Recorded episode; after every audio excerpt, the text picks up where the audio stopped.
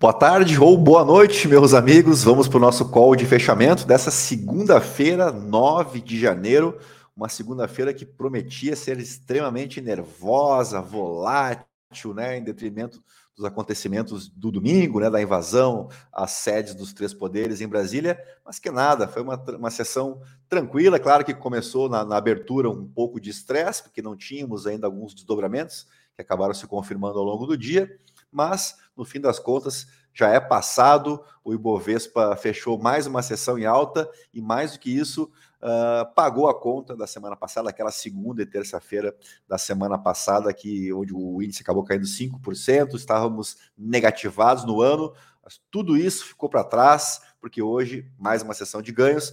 Positivamos o índice no ano, já estamos no positivo, esperamos vida nova, ainda que tardio, né, no dia 9, mas que seja uma segunda-feira assim para começar o ano de verdade, deixar para trás protesto, atos de terrorismo, deixa isso para as autoridades agora, para a polícia, para o judiciário investigar né, e fazer o seu trabalho. Se fala em CPI em Brasília para apurar os responsáveis por, por esses atos e que a gente possa focar naquilo que a gente realmente gosta, que é o mercado financeiro.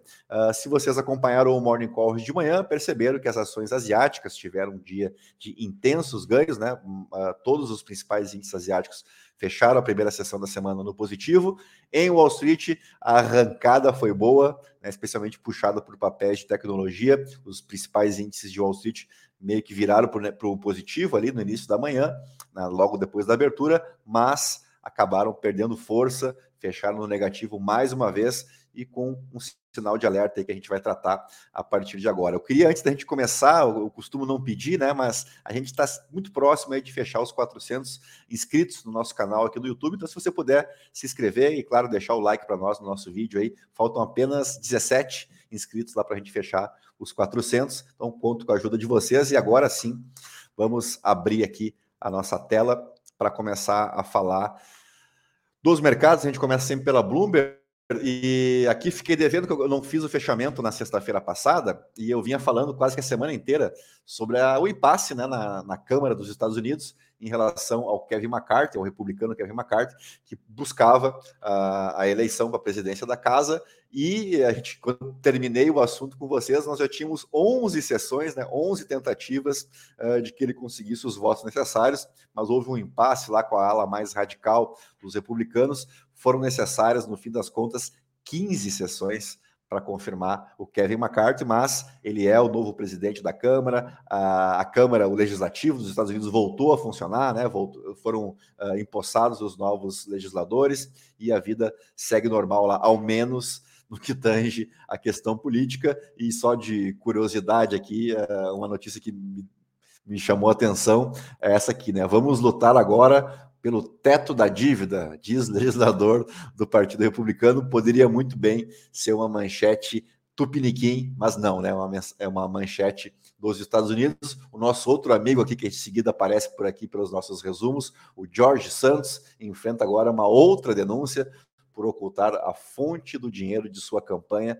Pensa num cara que está enrolado, né? Bom, eu falei para vocês que os mercados norte-americanos começaram o dia com ganhos, mas viraram para o negativo e hoje o culpado, a gente sempre precisa de um culpado, pois hoje é o Rafael Bostic, esse senhor aqui, uh, Bostic, tá bom? Para não evitar confusão. Eu seguido cito ele até nos nossos morning calls, porque ele é um dos presidentes uh, regionais do Federal Reserve, ele, ele preside o Federal Reserve de Atlanta, é, ele é um cara, um dos caras que votam né, nas reuniões do Fed, e claro que a opinião dele tem bastante importância.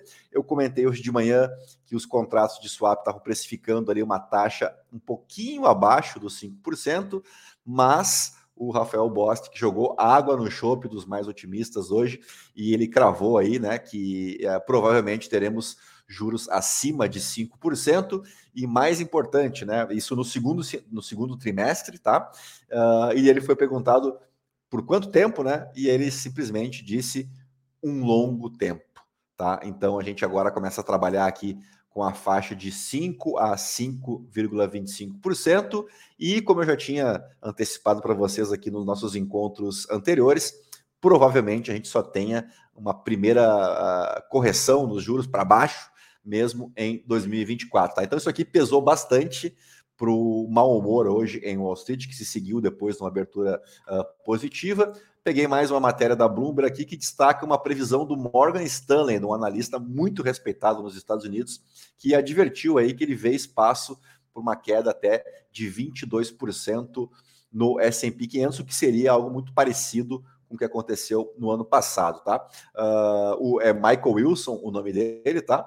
Ele de fato é conhecido também por ser um dos mais pessimistas, isso está uh, evidenciado aqui no artigo, mas ele também é, uh, ele foi classificado como número um numa pesquisa que eles fizeram lá do Instituto Investor em 2022. Então, sim, ele é um cara com bastante relevância no mercado norte-americano e os colegas do Goldman Sachs uh, mais ou menos foram na onda aí do, do, do, Michael Wilson, que é do Morgan Stanley. Então, acho que essas duas notícias refletem um pouco o sentimento de mau humor mesmo que a gente pôde perceber hoje nos mercados norte-americanos.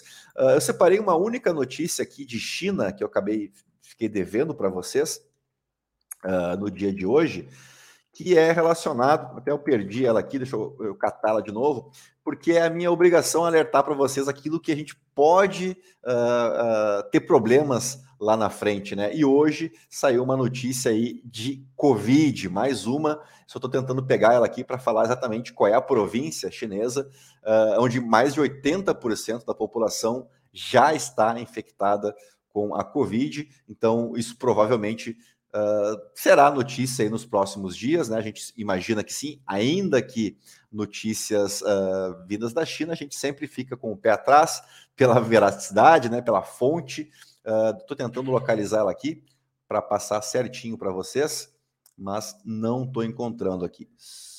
é uma notícia que eu peguei do Dow Jones, inclusive. Deixa eu achar aqui. Goldman Sachs. Eu acho que eu vou ficar aqui. Ó. Uma das províncias mais populosas da China atingiu o pico de infecções por Covid na atual onda de casos que assola a China após o fim da política de Covid zero, que já está completando um mês aí, né, o fim uh, dessa política. Can Kan Chuang, diretor da Comissão de Saúde de Henan, disse que até sexta-feira 89% dos 100 milhões de residentes da província já haviam sido infectados pelas variantes Omicron que estão varrendo o país aí, informa o Dow Jones. Então, uh, ainda que o otimismo muito alto na China por conta dessa maior flexibilização das políticas anti-Covid, é meu dever aqui alertar para você sempre que eu encontro algum dado aqui, alguma coisa que fale uh, um pouco da realidade do que vem acontecendo lá na China. Né? Vamos continuar o nosso resumo e vamos então para o artigo uh, da Bloomberg mesmo, né? Uh, lembra que a gente já falou algumas vezes dessa região importante aqui para o S&P 500, que é dos 3.900 pontos, pois lá, se a gente voltar aqui uh, nas previsões do Michael Wilson, ele previu que pode chegar até 3 mil pontos uh, o S&P 500, tá? então, hoje, realmente foi um dia difícil, tá? Aqui eles vão citar basicamente tudo que a gente já falou, né? Além do Rafael Bostic, a presidente do Fed de São Francisco, a Mary Daly, também falou hoje sobre taxas acima de 5%. Tá? E aqui já tem a fala, a fala do Rafael Bostic, que vai mais ou menos na mesma direção. E aí temos para ficar de olho na semana a questão envolvendo a inflação, porque a semana é mar... será marcada aí pela divulgação de indicadores relacionados com a inflação. Começa pelo Brasil, amanhã temos a divulgação do IPCA de dezembro, e aí a gente aproveita para pegar o acumulado dos últimos 12 meses e praticamente uh, ter uma ideia muito clara de qual foi a inflação registrada no Brasil em 2022. E aí temos na quinta-feira os índices de preços ao consumidor nos Estados Unidos, o CPI, e temos ainda na quarta o índice de preços ao consumidor na China. Então, para a gente deixar claro, deixa eu até voltar aqui. Amanhã Brasil, quarta-feira China e quinta-feira Estados Unidos. Deixa eu compartilhar mais uma vez aqui para a gente ver se tem alguma novidade no Estadão, já que a coisa não anda nada fácil, né? Lá em Brasília, especialmente. Pode ser que a gente tenha alguma notícia de última hora, mas não, né? É mais ou menos o que a gente já sabia aí. Uh, Politicamente falando, talvez a notícia mais impactante seja o afastamento do governador reeleito de Brasília, né, o Ibanez Rocha. Inclusive, aqui a, a notícia de que a governadora interina já está articulando aí um impeachment do Ibanez. Tivemos também a demissão do secretário de Segurança, uh, que é o ex-ministro da Justiça, o Anderson Torres, uh, e aqui no, no, Estadão se fala uh, em afastar também procuradores, uh, comandantes né, das polícias militares, porque a gente, sempre é bom lembrar, nós temos uma polícia legislativa para cuidar do poder legislativo e nós temos uma guarda montada especificamente para proteger o Palácio do Planalto, o que bem sabemos não aconteceu, né? Tanto o Palácio do Planalto quanto o Congresso Nacional quanto o prédio do STF foram atacados de igual forma, o que levanta a pergunta, afinal de contas, serve para quê então, né? Se estão lá, estão bem pagos, bem treinados, bem equipados e não serviu para nada, a gente como brasileiro, como contribuinte, pode fazer esse questionamento. Então, afinal de contas, para que, que serve, né? Se não consegue impedir uma invasão que já vinha sendo uh, avisada há alguns dias. Bom, vamos fazer o nosso fechamento então. Deixa eu começar aqui pelo petróleo. O petróleo do tipo Brent avançou, o petróleo para março, tá? Contratos para março do Brent subiu então 1,37% a 79 dólares e 65 centavos o barril.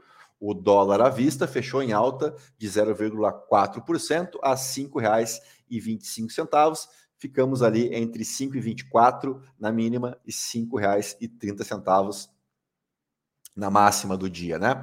Uh, vamos lá para Wall Street. Dow Jones caiu 0,33%, o S&P 500 recuou 0,08% e o índice Nasdaq subiu 0,63%. E cometi, acabei de ver que eu cometi um ato falho, porque eu falei que o Ibovespa tinha fechado em alta, mas que nada. Quando eu comecei aqui o fechamento, ainda estava no terreno positivo, pois caiu 0,12% o Ibovespa aos 108.832 pontos. Então apaga tudo que eu falei no início. Não estamos no positivo ainda, mas vamos combinar, né? Do jeito que pintava uh, o pregão de hoje, acho que não dá para reclamar uma queda de 0,12%. Então estamos nos 108.832 pontos. Agora sim, antes da gente fechar, eu queria deixar uma última dica para vocês. Faz tempo que eu não dou uma dica cultural para vocês, né? Uh, esse livro aqui, Os Engenheiros do Caos, botar aqui, que é do autor Giuliano da Empoli, e apesar do nome parecer um nome italiano, não, ele é um francês, nascido em Paris. Uh, como as fake news, as teorias da conspiração e os algoritmos estão sendo utilizados para disseminar ódio, medo e influenciar eleições. É um belíssimo trabalho, tá? É um dos trabalhos mais interessantes dos últimos anos aí, pelo menos no campo da ciência política, e olha que eu leio bastante coisa uh, a esse respeito, uh, um livraço, tá? Vale muito a pena, uh, recomendo fortemente, para a gente entender um pouco esses fenômenos recentes, né, que alguns chamam de populismo, mas não é o termo correto. O populismo ficou lá nos anos 30, é uma coisa, um fenômeno muito aqui da América Latina. Não dá para sair falando que todo mundo é populista, porque isso conceitualmente está errado. E esse livro do da Empoli aqui ajuda bastante a gente compreender esses fenômenos uh, de mídias sociais, né, políticos que usam muito bem as redes muito bem entre aspas, né, porque usam muitos deles a partir de notícias falsas. Então, um livro indispensável para você que gosta do tema político aí. E dito isso, a gente pode fechar então o nosso call de fechamento dessa segunda-feira, 9 de janeiro. Uh, de novo, se você puder deixar então o teu joinha aí e te inscrever no canal da Central, nos ajuda bastante. Claro, se você me assiste pelo Spotify, aí o pedido é outro. O pedido para você seguir a gente e avaliar o nosso podcast com as cinco estrelas pela mesma razão, para que os algoritmos possam nos recomendar para cada vez mais pessoas. Tá legal? Então a todos um bom fim de tarde, né? Um bom início de noite e a gente se encontra amanhã cedinho com o nosso Morning Call, tá bom? Então um grande abraço, até amanhã, tchau, tchau.